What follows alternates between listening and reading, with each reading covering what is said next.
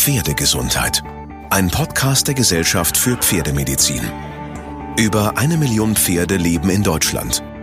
Ihre tägliche Versorgung und die Sorge um sie stehen im Mittelpunkt. Und man spürt sofort, wenn etwas nicht stimmt. Folge 3 Kissing Spines. Da gibt es zum Teil auch eben sehr prominente Beispiele von Pferden, die recht drastische Veränderungen haben, die aber dann durch adäquates Management und äh, reiterliche Arbeit und flankierende andere Maßnahmen durchaus sehr erfolgreich sein können und schmerzarm oder schmerzfrei zurechtkommen. Professor Carsten Feige ist Leiter der Pferdeklinik der Tierärztlichen Hochschule Hannover und Präsident der Gesellschaft für Pferdemedizin.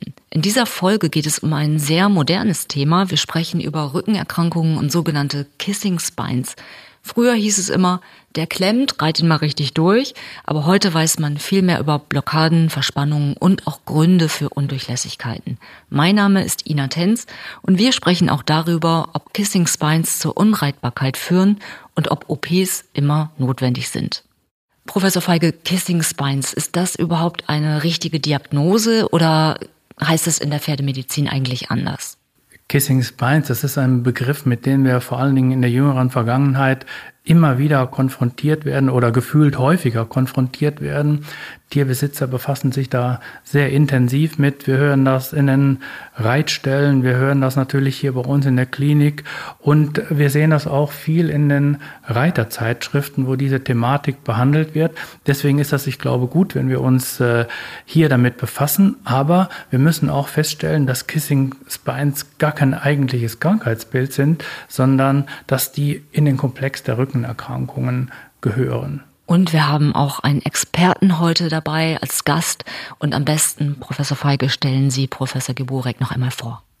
Ja, wir haben einen Gast, das ist Professor Florian Geburg. Das ist mein äh, Kollege hier in der Klinik für Pferde der Tierärztlichen Hochschule. Er ist seit mittlerweile drei Jahren hier bei uns äh, an der Klinik, ist für das äh, Fachgebiet Chirurgie und Orthopädie verantwortlich. Und zu seinem Aufgabengebiet gehören natürlich auch die Rückenerkrankungen. Und deswegen ähm, ist er heute zu Gast hier und wird uns äh, sicherlich die ein oder andere Spezialfrage erläutern. Ein spannendes Feld. Gerade für Reiter ist es ja wichtig. Man kommt in den Stall, das Pferd klemmt, will nicht so richtig. Beim Putzen zickt es ein bisschen. Was sind denn die typischen Anzeichen für eine Rückenerkrankung, die jeden Pferdebesitzer aufmerksam werden lassen sollte? Ja, die sind in der Tat außerordentlich vielfältig und äh, da geht's wirklich los, äh, oft beim Putzen und beim Aufsatteln, wenn das Pferd beginnt ungewöhnlich empfindlich zu sein, wenn es äh, einen sogenannten Sattelzwang zeigt, das heißt beim Auflegen des Sattels Abwehrbewegungen zeigt, kann das schon ein Indiz für eine Rückenerkrankung sein, aber besonders manifest werden diese natürlich dann beim Reiten und dort können sie sich äußern in äh, immer wieder Verwerfen, ähm, das Springen in den Kreuzgalopp äh, und insgesamt eben in Rittigkeitsproblemen verschiedener Natur.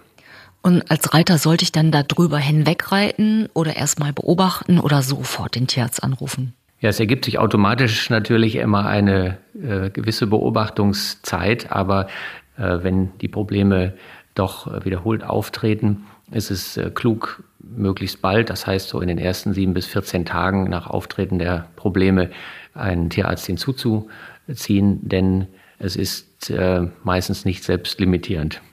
Und Rückenerkrankungen treten die spontan auf durch einen äußeren Einfluss oder ist es etwas, was schon lange vielleicht von Geburt an vorhanden ist oder im Fohlenalter eine passierte Verletzung, die plötzlich auftritt in Form von Symptomen und Schmerzen? Oder kann man das alles nicht so pauschal sagen? Ja, das ist in der Tat ein vielfältiges Bild. Es gibt Rückenerkrankungen, die äh, sehr spontan auftreten, zum Beispiel bei hochleistenden Pferden, die vielleicht auch mal außerordentlich auskeilen, ausbuckeln über dem Sprung. Da kann sich natürlich direkt nach so einem Ereignis eine akute, schmerzhafte Rückenproblematik einstellen. Es gibt Pferde, die möglicherweise auch äh, verunfallen, sei es im Straßenverkehr oder auch in Führmaschinen und äh, regelrechte Knochenbrüche erleiden im Wirbelsäulenbereich. Und darüber hinaus haben wir natürlich eine große Zahl von Patienten, die eben schleichende, ja, mehr oder weniger verschleißbedingte ähm, Rückenerkrankungen entwickeln. Und zur Diagnostik? Kann mein Haus- und Hoftierarzt das sofort erkennen? Hat er die richtigen Mittel dabei, ähm, eine Rückenerkrankung sofort zu diagnostizieren. Durch dieses vielfältige Krankheitsbild ist sicherlich ein großes Maß an klinischer Erfahrung und vorzugsweise auch an eigener reiterlicher äh, Erfahrung ähm, hilfreich, um eine Rückenerkrankung gut aufzuarbeiten. Und wie immer in, der Medizin geht es um die Anzahl der Fälle, die man untersucht und die dann die eigene Expertise auch verbessert. An dieser Stelle ist es also in vielen Fällen klug, einen Fachtierarzt für Pferde hinzuzuziehen und wenn es dann noch aufwendiger wird, auch eine Klinik zu konsultieren. Haben Sie einen besonderen Fall, an den Sie sich erinnern? Ja, ich kann mich an verschiedene Fälle erinnern, die eigentlich recht äh, unspektakulär geendet sind, aber im Sinne des Pferdes letztlich eine spannende Krankheitsgeschichte hatten, und zwar der Gestalt, dass äh, Pferde mit ähm, ja, sehr typischen Rückenproblemen vorgestellt wurden. Wir haben Pferde auch unter dem Sattel untersucht und sind dann hergegangen und haben nach der systematischen klinischen und bildgebenden Diagnostik äh, das Pferd uns auch angeschaut unter einem ja, neutraleren Reiter, denn kein Reiter ist natürlich ganz neutral und haben dann in mehreren Fällen beeindruckend feststellen können, wie allein der Reiterwechsel die Rückenerkrankung innerhalb von mehreren Tagen zu einer deutlichen Besserung brachte. Und das ist, denke ich, ein sehr denkwürdiger Ansatz.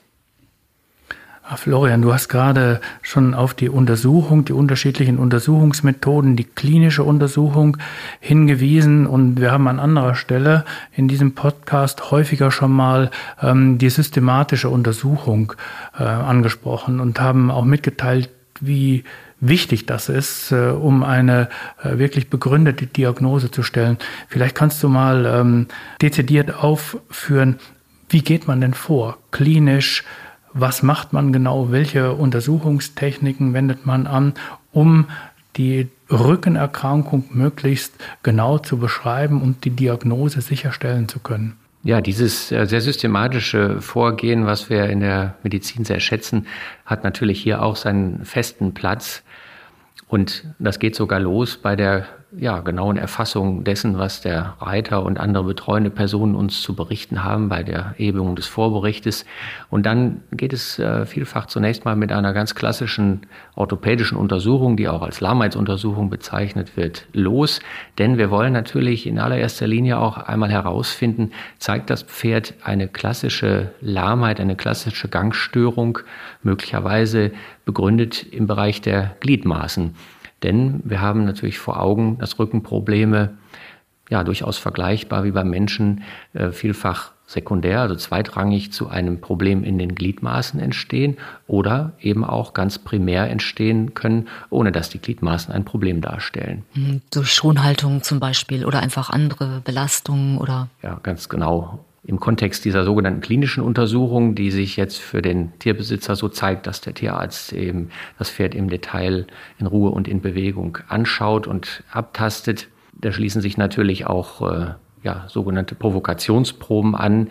Die meisten kennen eben die sogenannten Beugeproben, aber das kann man natürlich auch am Rücken so durchführen, dass wir bestimmte Stellungen provozieren und schauen, wie das Pferd dann darauf reagiert. Haben Sie da ein Beispiel? Biegen Sie den Kopf in eine Richtung oder wie läuft das ab? Ja, es wird insbesondere die Beugung und Streckung des Rückens provoziert durch äh, die Fingerkuppen, äh, aber sicherlich auch durch einfache Hilfsmittel wie einen äh, nicht äh, spitzen Gegenstand. Und dann wird die Reaktion des Pferdes überprüft und zwar vorzugsweise wiederholt und auch äh, idealerweise an mehreren aufeinanderfolgenden Tagen, um Einflussfaktoren wie Unruhe durch Transport, besondere Verspannung durch neue Umgebung möglichst äh, ja, abzuziehen und herauszurechnen.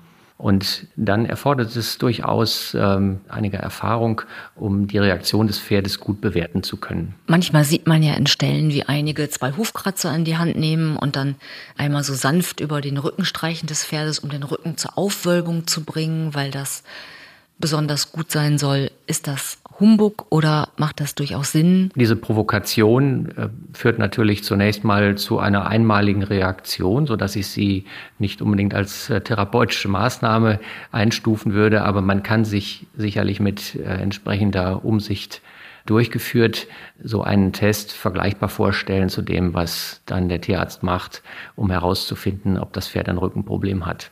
Wie beschreiben die Reiter, die sich an Sie wenden, die Probleme? Also was sind da die häufigen Bilder, die sich zeigen im Alltag beim Reiten und im Umgang mit den Pferden, abgesehen von dem Sattelzwang, der bereits angesprochen wurde, aber jetzt reiterlich gefragt? Ja, das ist durchaus sehr vielfältig und hängt ein bisschen ab von der Nutzungsart der Pferde und auch durchaus natürlich von der Leistungsklasse. Es gibt äh, natürlich äh, Pferde, die von Profis geritten werden, die vielfach über recht viel Kraft verfügen und äh, natürlich auch äh, zum Teil über erheblichen Ehrgeiz. Da sind natürlich die Angaben oft etwas präziser und in einer reiterlichen Fachsprache auch vorgebracht, die man dann entsprechend auch verstehen muss. Das gehört dazu. Und dann gibt es natürlich auch äh, von eher weniger erfahrenen Reitern Hinweise, die nur indirekt interpretiert werden können. Zum Beispiel das Pferd äh, hängt sich sehr aufs Gebiss, das Pferd biegt sich nicht, stellt sich nicht äh, oder das Pferd fällt immer wieder in Kreuzgalopp oder ähnliches. Sie schauen sich die Pferde also auch unter dem Reiter an. Ja, dann können wir an der Stelle sicherlich anknüpfen an die systematische Untersuchung. Das schließt sich in der Tat an, dass wir das Pferd auf verschiedenen Untergründen, an der Hand auf gerader Strecke, dann aber auch an der Longe betrachten. Und da sind wir natürlich auf dem weichen Untergrund. Und dann ist natürlich ein wesentlicher Baustein die Untersuchung mit dem Sattel und unter dem Sattel, vorzugsweise zunächst mal durch den Reiter, die Reiterin, äh, die das Pferd üblicherweise arbeiten äh, und dann gegebenenfalls im Idealfall auch durch einen weiteren neutraleren Fremdreiter. Lassen Sie sich grundsätzlich den Sattel zeigen? Bei einer solchen Untersuchung? Ja, die Untersuchung unter dem Sattel und mit dem Sattel ist äh, von großer Bedeutung in diesem Zusammenhang.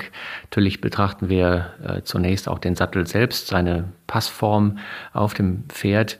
Am Ende des Reitvorgangs natürlich auch das, das Schweißbild auf der Schabracke, auf der Satteldecke.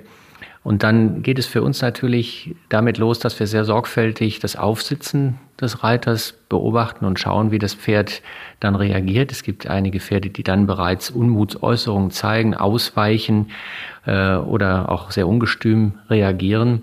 Und dann sind natürlich auch die äh, ersten Minuten nach dem Aufsitzen von großer Bedeutung, weil die Pferde gerade dann häufig in diesem noch kalten Zustand ein, ein hohes Maß an Rückenschmerz äußern. Im weiteren Verlauf werden Pferd und Reiter in allen Gangarten äh, betrachtet. Das heißt, üblicherweise lässt man beide ihr gewohntes Programm abarbeiten, äh, so dass dann die Gangarten Trab und Galopp hinzukommen. Und insbesondere natürlich der äh, ausgesessene Trab ist für uns von, von großem Interesse. Worauf achten Sie da genau? Wo schauen Sie hin? Ja, wir schauen besonders darauf, ob der Reiter, die Reiterin ja im Einklang mit dem Pferd steht und die Skala der Ausbildung Widerhall findet. Das heißt, ob der Ausbildungsstand äh, des Pferdes tatsächlich auch zu den Anforderungen des Reiters passt. Häufig ist das natürlich auch für den Reiter eine etwas angespannte Situation, aber insbesondere Profis kommen damit äh, natürlich sehr gut zurecht und wir sehen dann sehr schnell, ob mit dem Pferd vielleicht etwas zu über ehrgeizig bereits gearbeitet wird oder ob man sich die erforderliche Zeit bereits genommen hat und trotzdem ein Rückenproblem vorliegt. Die Äußerungen, die dann beobachtet werden können, sind vielfältig. Das kann zu sehr dramatischen Situationen sogar kommen, die wir auch äh, immer mal wieder beobachten, dass die Pferde also äh, steigen ähm, mit einer Gefährdung auch des Reiters oder aber eben, dass es nur für den Reiter äh, und für das Pferd natürlich auch sehr unangenehm ist, dass zum Beispiel der Reiter stark geworfen wird, das Pferd gegen das Gebiss geht, äh, keine Losgelassenheit zeigt, ja, den Kopf hinter der Senkrechten trägt und den Rücken wegstreckt. Äh, das sind alles Dinge, die wir dann in ja, einer längeren Beobachtungszeit versuchen aufzunehmen. Florian, jetzt hast du relativ ausführlich äh, die klinische Diagnostik besprochen und ich glaube, es ist klar geworden, wie wichtig die ist. Vor allen Dingen die Diagnostik in Ruhe, die Diagnostik unter dem Reiter. Und jetzt würde sich ja anschließen die äh, weiterführende Diagnostik, äh, insbesondere die Bildgebung. Vielleicht können wir das auch so ein bisschen auseinander dividieren, dass man sagen kann, was hat hier die größte Bedeutung? Wo kommt man schon recht weit mit? Du merkst, auf was ich raus will. Abwägung Röntgen, Computertomographie, Szintigraphie, Ultraschall. Wo kommen wir da mit welcher Maßnahme am weitesten? Ja, wir kennen ja die klassischen bildgebenden Verfahren, die inzwischen auch in der Praxis etabliert sind, wie das Röntgen und der Ultraschall, insgesamt aus dem orthopädischen Bereich. Und es ist bei vermuteten Rückenerkrankungen in der Tat nach Ausschluss einer Lahmheitsursache im Gliedmaßenbereich häufig so, dass diese beiden Verfahren vor weiterführenden diagnostischen Maßnahmen ihren Platz finden. Das heißt, nach der ausführlichen klinischen Untersuchung, Untersuchung unter dem Sattel, äh, ist nach wie vor äh, die Röntgenuntersuchung und die Ultrasonographie, das sind die Zugpferde in der Diagnostik. Und bei der Röntgenuntersuchung spielen natürlich die Standardaufnahmen im seitlichen Strahlengang, also von der Seite eine große Rolle, aber eben auch äh, besondere Spezialaufnahmen. Da kommen wir sicherlich später auch nochmal drauf zu sprechen, wie vielfältig der Rücken eben letztlich ähm, aufgebaut ist. Die Ultraschalluntersuchung äh, war vor einigen Jahren noch ein wenig unterschätzt, aber der Rücken besteht natürlich äh, auch in einem hohen Maße aus Bandstrukturen, aus Muskulatur. Und die sind der Ultraschalluntersuchung mit einiger Erfahrung doch recht gut zugänglich. Das, was wir uns alle oft wünschen würden, übertragen aus der Humanmedizin wäre natürlich eine MRT-Untersuchung, eine sogenannte Kernspinnuntersuchung.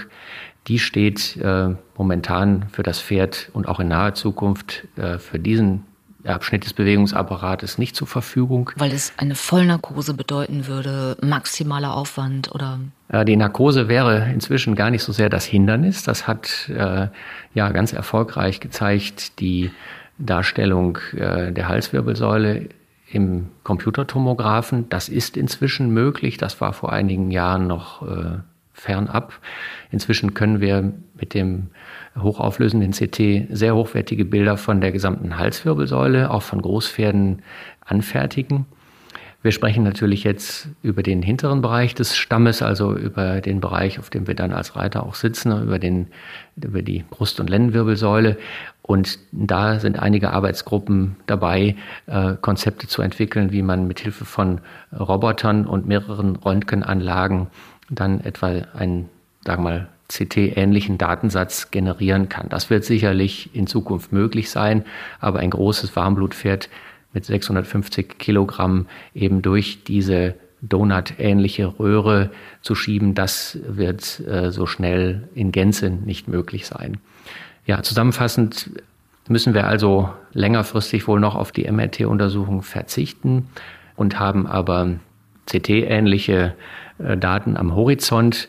Fest äh, etabliert sind das Röntgen und die Sonographie und eine wesentliche weitere Technik, die am Rücken auch eine große Bedeutung hat, ist die nuklearmedizinische Untersuchung, die sogenannte Skelettszintigraphie. Das ist ja ein, ein Verfahren, bei dem eben ein äh, schwach radioaktives Medikament sich in Bereichen anreichert, die momentan im Knochenumbau unterliegen. Die Interpretation dieser Bilder erfordert ein hohes Maß an Expertise und ist auch am sinnvollsten eben korrelierend vorzunehmen mit äh, Röntgen und klinischen Befunden, aber sie ist sowohl oft als, als Screening-Untersuchung bei ganz unklaren Fällen, aber auch zur Abrundung der Bedeutung bestimmter Röntgenbefunde extrem wertvoll. Und bei dieser Bildgebung würde man auch auf die Diagnose Kissing-Spine-Syndrom stoßen. Was genau versteht man eigentlich darunter? Ja, Kissing Spines, was heißt das? Äh, Kissing Spines heißt auf Deutsch übersetzt sich berührende Dornfortsätze und so wurde tatsächlich auch dann in den 80er und 90er Jahren das häufig äh, sogar noch im deutschsprachigen bezeichnet.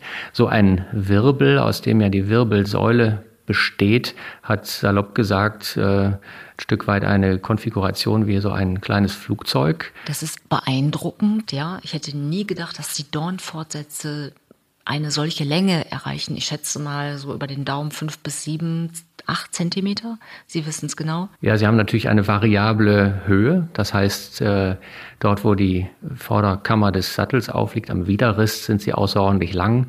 Und hinten an der Stelle, wo ja unsere Gesäßknochen dann sich befinden, sind sie wiederum deutlich kürzer. Aber sie sind insgesamt verhältnismäßig lang. Das ist korrekt. Und das ist sicherlich äh, der Tatsache geschuldet, dass es sich eben um ein Lauftier handelt, bei dem insbesondere äh, für diese kurzfristigen Bewegungen mit hoher Geschwindigkeit, die Galoppaden, die ja nun ein Wildpferd braucht, um vor seinen Feinden zu fliehen, ist natürlich äh, eine starke Rückenbemuskelung erforderlich, um diese Beschleunigung zu erzeugen. Und letztlich dürfen wir ja diese Wirbelsäule nicht losgelöst, sondern immer im funktionellen Zusammenhang nur betrachten mit dieser äh, sogenannten epaxialen Muskulatur, mit diesen äh, kräftigen Muskelsträngen, die sich dort anschließen. Und man hört es trotzdem immer wieder in den Stellen. Oh, der hat Kissing Spines. Ich darf den nicht mehr reiten. Ist das der Fall? Was genau ist die Diagnose Kissing Spine Syndrom? Es klingt ja ganz niedlich, die Dornfortsätze berühren sich, es kommt dort zu entzündlichen Prozessen und die verursachen Schmerzen. Ist das das Aus für die Reitkarriere oder ist das eigentlich nur etwas, was noch gar nicht so erforscht und erwiesen ist, dass das überhaupt Probleme macht? Das Phänomen Kissing Spines sollte einmal grundsätzlich unterschieden werden ähm, von Kissing Spines Syndrom. Das ist zumindest eine Unterscheidung, die im deutschsprachigen sich äh, etabliert hat. Da wird auch ganz klar, dass die sich berührenden Dornfortsätze zunächst einfach ein röntgenologischer Befund sind. Und der hat auch so eine starke Bedeutung zunächst erlangt, weil wir ihn darstellen konnten. Das gelang ja zunächst mal auch mit den einfacheren Röntgengeräten nicht, äh, die Wirbelkörper und unten liegende Anteile der Wirbelsäule darzustellen. Das heißt, hier haben wir ein Stück weit einen Fokus, der so ein bisschen Technik gemacht ist. Inzwischen können wir eben auch mehr Anteile der Wirbel darstellen und so sind eben auch die Kissing Spines ein bisschen aus dem Fokus gerückt. Abzugrenzen von diesem reinen bildgebenden Befund ist eben das Phänomen, dass genau diese Veränderungen auch Schmerzen verursachen. Und das ist unsere Aufgabe als Pferdeorthopäden, das zueinander zu bringen äh, und abzugleichen. Das heißt, es gibt einen hohen Prozentsatz von jungen Pferden, die noch nie geritten worden sind oder jungen Pferden, die keinerlei sogenannte klinische Rückenerscheinungen zeigen, also keinen erfassbaren Rückenschmerz und die dennoch diesen Röntgenbefund der Kissing Spines aufweisen. Und dann gibt es natürlich auch äh, Patienten, die einen Rückenschmerz aufweisen und diesen Röntgenbefund. Und dann gilt es ähm, insbesondere durch das Hilfsmittel der Lokalanästhesie, der örtlichen Betäubung, das einmal miteinander in Einklang zu bringen. Das hat sicherlich Grenzen, weil wir eben bei den örtlichen Betäubungen immer ein bisschen zu kämpfen haben mit Diffusionen. Das heißt, äh, das örtliche Betäubungsmittel verteilt sich in einem größeren Umfeld, aber einen gewissen Hinweis können wir erlangen. Und diesen Aufwand gilt es zu betreiben, um tatsächlich die Diagnose Kissing Spines Syndrom, also engstehende Dornfortsätze mit äh, korrelierender Schmerzhaftigkeit zu stellen. Der alleinige Röntgenbefund äh, ist nicht ausreichend, um hier ein Problem festzumachen. Ja, Frau Tenz, Sie haben es gerade angesprochen. Das bleibt nach wie vor ein großes Thema. Kissing Spines als Begrifflichkeit. Und wir haben es jetzt gerade wieder gehört. Man muss unterscheiden zwischen Kissing Spines, also der reinen Begrifflichkeit, und dem Kissing Spines Syndrom, also der tatsächlich daraus resultierenden Erkrankung. Und in dem Zusammenhang müssen wir sicherlich auch ähm, das Thema Kaufuntersuchung ansprechen, weil da spielen Kissing Spines immer wieder eine Rolle. Und ich glaube, das ist wichtig, dass wir das in dem Zusammenhang hier jetzt auch nochmal ähm, zum Thema machen. Äh, die Gesellschaft für Pferdemedizin hat ja ein äh, Kaufuntersuchungsprotokoll erarbeitet und bietet das den Tierärzten und Tierbesitzern auch an, in jüngster Zeit auch als äh, digitales Kaufuntersuchungsprotokoll. Und da gehören ja ähm, bei der Standarduntersuchung auch ähm, die Anfertigung der Röntgenaufnahmen dazu. Das hat diese Kommission, die dieses Protokoll erarbeitet hat, ähm, und auch die Röntgenkommission sehr ausführlich diskutiert, welche Röntgenaufnahmen da zu integrieren sind. Wir sind zum Schluss ähm, auf 18 Aufnahmen gekommen, die als Standardaufnahmen ähm, empfohlen werden. Die Rückenaufnahmen, also die Aufnahmen der Dornfortsätze, die gehören nicht mehr dazu. Die haben wir rausgenommen, weil eben die wissenschaftliche Datenbasis, die begründen, dass das reine Phänomen Kissing Spines ähm, eine Krankheit begründet, gar nicht gegeben ist. Und deswegen hat man gesagt, dann können wir das auch nicht rechtfertigen, dass man das im Rahmen der Kaufuntersuchung untersucht und ein deutliches Mehr an ähm, Röntgenbildern veranlassen würde. Wie genau machen Sie denn die Differentialdiagnose? Also sind es jetzt irgendwelche Rückenschmerzen anderen Ursprungs und was genau ist das Kissing Spine Syndrom? Können Sie das unterscheiden? Das streben wir zumindest äh, an und wir hatten eingangs ja schon gesagt, dass es einmal den primären und sekundären Rückenschmerz gibt, das heißt sekundär zu Lahmheiten im Gliedmaßenbereich. Wenn wir uns aber jetzt nur auf den Rücken selbst äh, konzentrieren, bietet uns die Röntgendiagnostik äh, und auch die szintigraphische Diagnostik zum Teil eine gute Hilfestellung, andere Regionen im Vergleich auch zu untersuchen. Und mit anderen Regionen meine ich beispielsweise äh, die sogenannten kleinen Wirbelgelenke, die die äh, einzelnen Wirbel miteinander verbinden. Das sind echte Gelenke mit einer Gelenkschmiere, die eben sich auch entzünden können, die eben auch Arthrose entwickeln können. Die können wir mit äh, unseren Hilfsmitteln äh, bedingt darstellen. Und da würde beispielsweise eine äh, der Differentialdiagnosen liegen. Aber man darf natürlich auch nicht unterschätzen, dass die Röntgentechnik, die ja so etabliert ist, immer wieder den Fokus auf äh, den Knochen äh, legt, wenngleich Rückenerkrankungen je nach ja, Studie, die man so anschaut, in, in der Mehrzahl der Fälle ihren Ursprung oder ihre Schmerzhaftigkeit haben im Bereich des Weichgewebes. Und da bildet natürlich die Muskulatur einen großen Komplex. Hier ist die Schmerzhaftigkeit oft nur indirekt erfassbar oder auch eine Degeneration oder eine akute Entzündung durch Laborprofile erfassbar. Aber die zahlreichen Bandstrukturen lassen sich recht gut durch die Ultrasonographie äh, ansteuern. Und an dieser Stelle gibt es beispielsweise ein Band, was oben einmal über die Dornfortsätze hinweg läuft, das äh, Ausrisserscheinungen aus den Dornfortsätzen zeigen kann oder klassische Bandentzündungen, wie wir sie auch vom Gliedmaßenbereich kennen. Und äh, da haben wir dann eben weitere Differentialdiagnosen, die es abzugrenzen gilt. Im Gegensatz zum Gliedmaßenbereich, wo uns die örtlichen Betäubungen häufig hinreichend gute äh, Aussagekraft liefern über den Ort der Schmerzhaftigkeit, ist das am Rücken eben leider deutlich komplexer, weil wir die eben genannten kleinen Wirbelgelenke beispielsweise auch nicht so schön wie am Bein in die Gelenkkapsel hinein betäuben können, sondern nur in ihre Umgebung. Und auch die Kissing Spines können wir nur in unmittelbarer Umgebung betäuben und haben eben immer wieder damit zu kämpfen, dass ähm, ja durch die gut durchblutete Muskulatur das äh, Lokalanästhetikum, das örtliche Betäubungsmittel dann verteilt wird. Wie lange hält so ein ähm, Anästhetikum? Ist es vergleichbar wie beim Zahnarzt? Nach zwei, drei Stunden ist es weg oder sind es Langzeitbetäubungen? Ähm, ja, das ist durchaus vergleichbar mit der Situation beim Zahnarzt. Das heißt, äh, ja, wenn es gut läuft, haben wir hier so einen Effekt von ein bis zwei Stunden mit den üblichen Betäubungsmitteln. Und die nächste Herausforderung ist natürlich auch die, dass wir eine Kontrolle vornehmen müssen. Äh, Sie alle wissen, dass wir eben bei den Lahmheiten ein Vorher-Nachher-Bild uns verschaffen. Das Pferd vor der Betäubung, nach der Betäubung anschauen.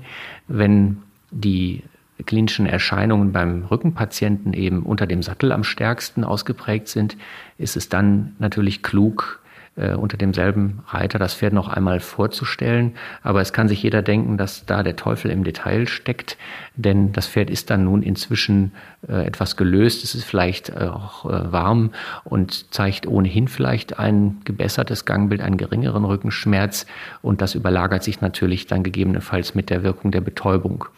Das erfordert also viel klinische Erfahrung, das adäquat auswerten zu können, ist und bleibt aber nach wie vor unser Goldstandard.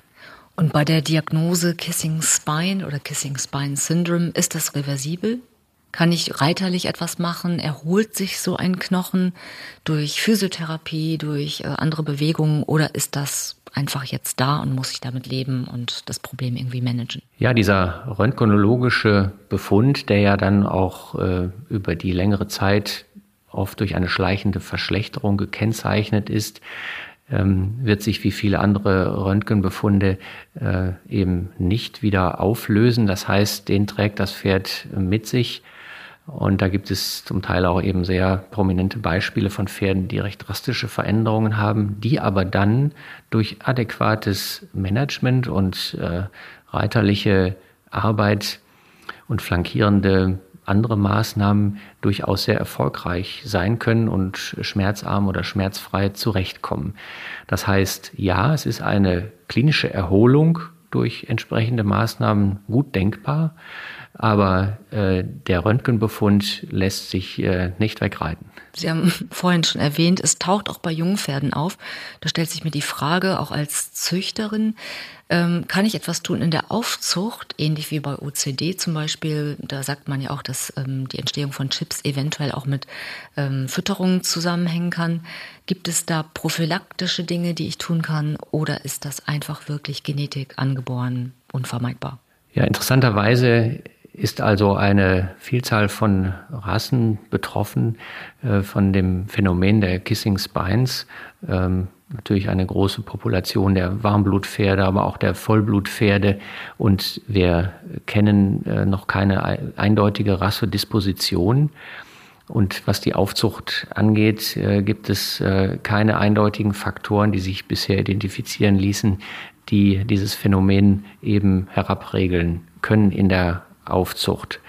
Es gibt äh, sehr spannende Untersuchungen an Fohlen, die ja bis zu 90 Tagen alt waren, an Warmblutfohlen und äh, randomisiert untersucht wurden. Und da zeigte sich, ähm, dass an einer größeren Population keinerlei Engstände äh, der Dornfortsätze feststellbar waren. Das war eine Gruppe. Es gibt aber wiederum zahlreiche junge Pferde, die ohne besondere klinische Erscheinungen eben Engstände zeigen, so dass man schlussfolgern kann, dass dieses Phänomen auch ähm, angetriggert wird und äh, ja, vorangetrieben wird ohne reiterliches Zutun im jungen Pferdealter. Das ist also eine denkbare Hypothese. Und wenn man mal auf die Geschlechterverteilung schaut, dann ist es so, dass die jungen Fohlen bis zu 90 Tagen, wenn es denn Stutfohlen sind, einen etwas größeren Abstand zwischen den Dornfortsätzen mitbringen. Und wenn die Pferde nun im jungen Erwachsenenalter sind, in ihren besten Jahren und dann eben leider gerade vielfältige Rückenerkrankungen entwickeln und auch geröntgt werden und ihre Kissing Spines entwickeln, sind die Angaben etwas kontrovers. Ältere Untersuchungen sahen hier äh, Stuten vermehrt betroffen und in jüngeren Untersuchungen zeigten sich vermehrt Wallache betroffen. Also daran ist abzulesen, dass äh, hier noch einiges auch an Untersuchungen erforderlich ist, um das abzurunden. Und wenn ich ein junges Pferd im Stall habe, was kann ich tun, um es möglichst schonend anzureiten, um Kissing Spines eventuell oder Probleme, die da mit einhergehend auftreten können, zu vermeiden?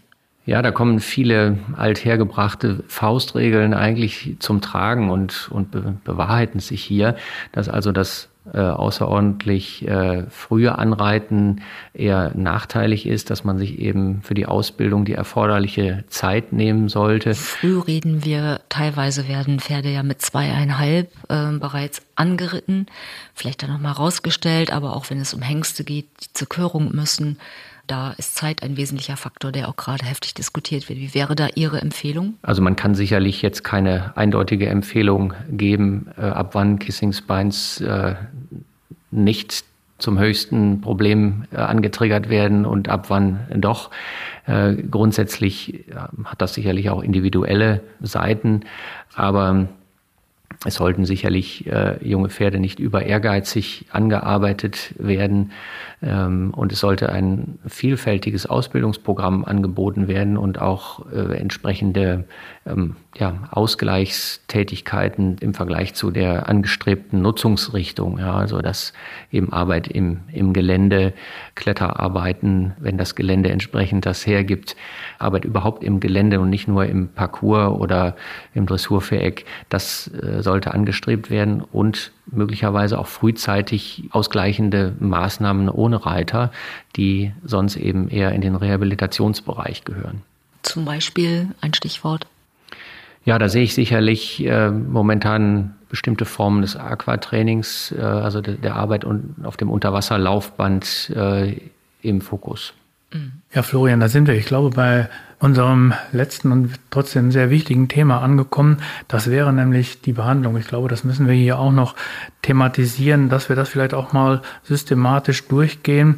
Was ist zu tun, wenn die Diagnose Kissing-Spines-Syndrom gestellt worden ist? Das heißt also, wenn tatsächlich eine Erkrankung vorliegt und nicht nur ein Röntgenbefund. Vielleicht können wir da zuerst die, die rein äh, reha-bezogenen, bewegungsbezogenen Maßnahmen anführen und dann vielleicht die medikamentösen. Ja, es ist sicherlich an der Stelle klug, einmal so ein bisschen äh, den Querbezug zum Menschen auch zu schaffen, weil wir alle ja irgendwann schon mal mit Rückenproblemen zu tun hatten. Und vielleicht hat der ein oder andere auch schon realisiert an dem Punkt, dass es äh, manchmal solche Sackgassen gibt, wo man so schmerzhaft äh, unterwegs ist, dass man erstmal eben eine eine Drosselung der Schmerzen überhaupt braucht, um irgendetwas anderes auf die Beine stellen zu können an äh, physiotherapeutischen und Reha-Maßnahmen. Und das ist tatsächlich beim Pferd auch so zu sehen. Der Tierbesitzer hat natürlich vielfach eine sehr hohe Erwartung an den Gipfel der Behandlung, den vermeintlichen Gipfel, nämlich die Injektion, die Behandlung mit einer Spritze in den Rücken hinein. Und das steht sicherlich auch vielfach am Beginn, dass also lokal eine Injektion vorgenommen wird, entweder in die Muskulatur hinein oder dann beim Kissing-Spine-Syndrom auch ganz in die Nähe der engstehenden Fortsätze, äh, der Dornfortsätze. Und dort werden natürlich vielfach ganz klassische steroidhaltige entzündungshemmende Medikamente eingesetzt, kombiniert häufig durch etwas länger wirkende Lokalanästhetika oder relaxierende Substanzen. Aber diese Injektionen können nur einen Anschub darstellen. Das heißt, sie können dem Pferd für einige Zeit, da sprechen wir von Tagen bis wenigen Wochen, eine Entspannung liefern. Und dann wäre es sicherlich der größte Fehler an dem Punkt, dann das Pferd in die Box zu stellen und zu warten, sondern dann gilt es wirklich systematisch und klug weiterzuarbeiten.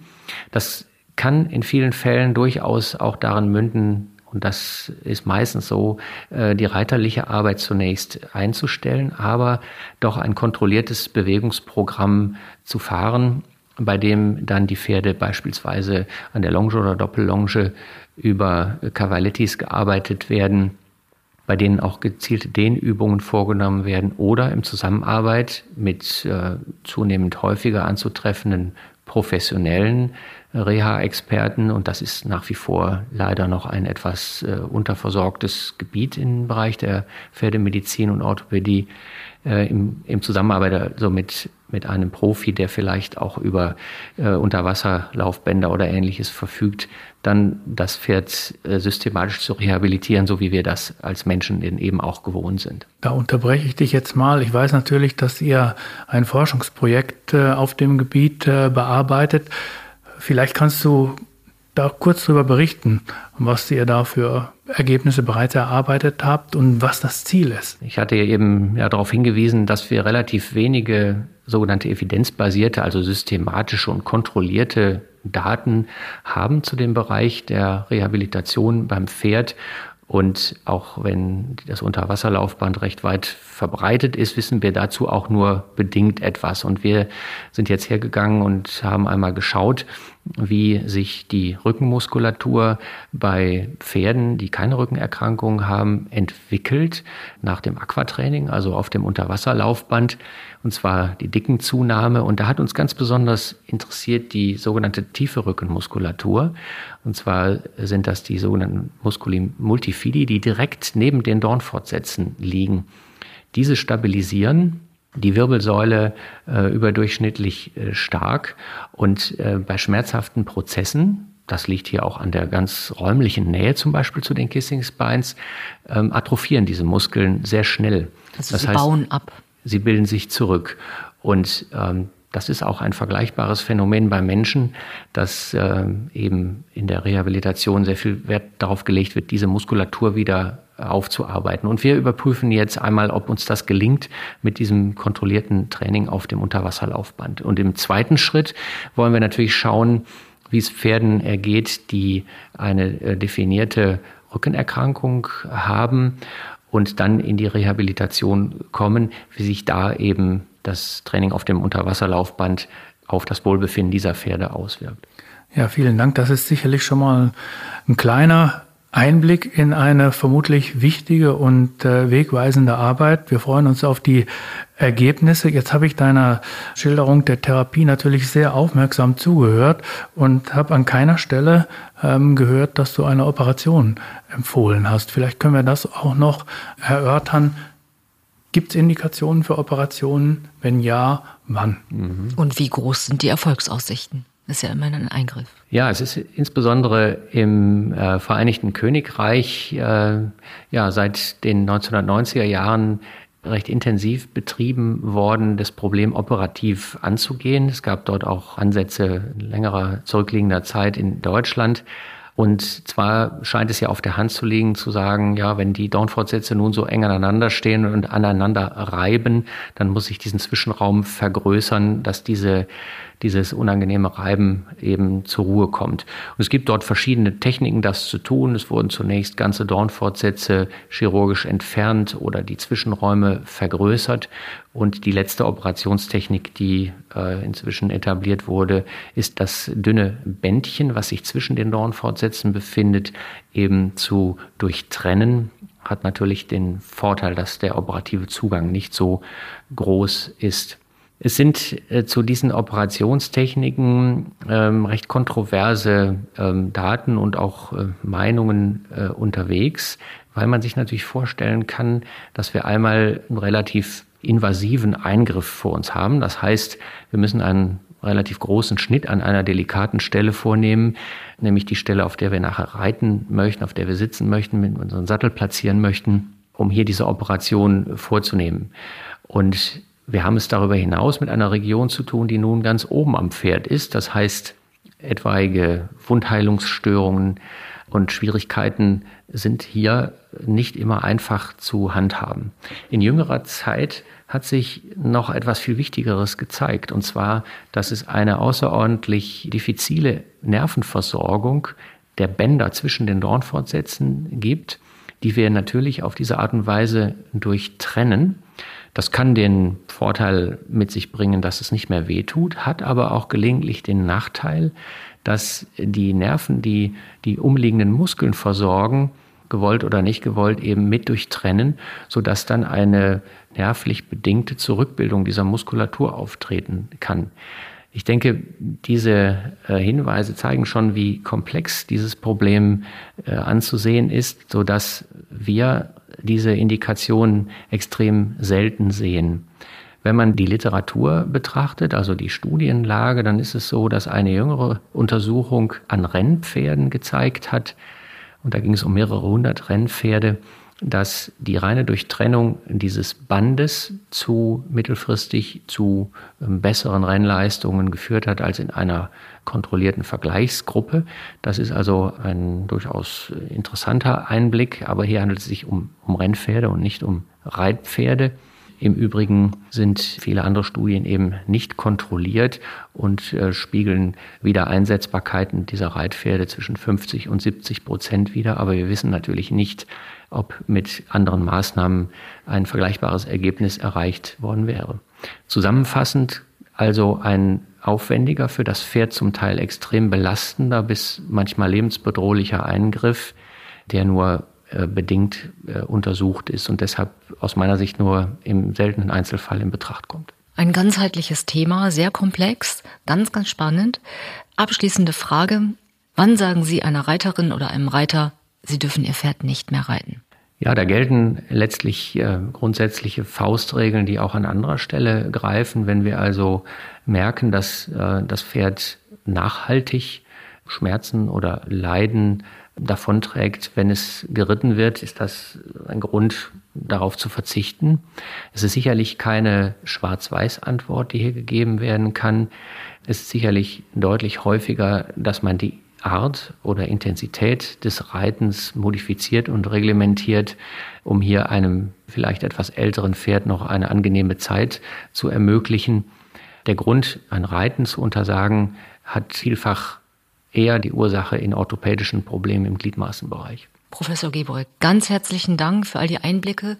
Zusammenfassend, ich habe sehr viel gelernt über Kissing Spines heute. Mir wurde auch ein bisschen der Schrecken genommen, wenn ich ehrlich bin. Ähm, was sind die drei Dinge, die Sie unseren Hörerinnen, unseren Hörern mit auf den Weg geben? Einerseits Rückenprobleme sind beim Pferd häufig und stehen häufig im Zusammenhang mit anderen orthopädischen Problemen im Gliedmaßenbereich. Das ist nicht zu unterschätzen. Das Kissing-Spines-Syndrom und Kissing-Spines selber stellen letztlich nur eine von zahlreichen Diagnosen im Rückenbereich dar. Insbesondere bei den primären Rückenerkrankungen, die also ohne orthopädische Probleme im Gliedmaßenbereich einhergehen, nimmt der Reiter eine Schlüsselposition bei der Entstehung und auch letztlich bei der Behandlung und Verbesserung in der professionellen Rehabilitation ein. Also man kann gar nicht genug Geld in Reitunterricht investieren. Das ist richtig. Ganz herzlichen Dank für diese spannenden Einblicke. Ich sage dir auch vielen Dank, Florian. Super, dass du heute dabei warst und ich hoffe bald wieder. Ja, es hat mir Spaß gemacht. Vielen Dank. In der nächsten Folge geht es um ein wunderbares Thema aus dem Bereich Zucht. Mein erstes Fohlen. 80 Prozent der heutigen Züchterinnen und Züchter sind Privatpersonen. Also betreiben Pferdezucht als passioniertes Hobby. Oft entsteht der Wunsch nach einem eigenen Fohlen zum Beispiel dann, wenn die heißgeliebte Stute durch eine Verletzung oder altersbedingt aus dem Sport genommen werden muss. Als Reiterin oder Reiter betritt man plötzlich eine ganz neue Welt. Vieles ist fremd. Es gibt so viel zu beachten. Für diese besondere Folge haben wir einen Gast. Neben Professor Carsten Feige ist Frau Dr. Jutta Sielhorst mit dabei und wir klären alle Fragen. Von der Tupferprobe bis hin zur ehrlichen Einsicht, ob man auch wirklich mit jeder Stute züchten sollte. Bis dahin empfehlen Sie uns gern weiter und schicken uns auch Ihre Themenwünsche Einfach per Mail podcast at gpm-vet.de. Also podcast at gpm-vet.de.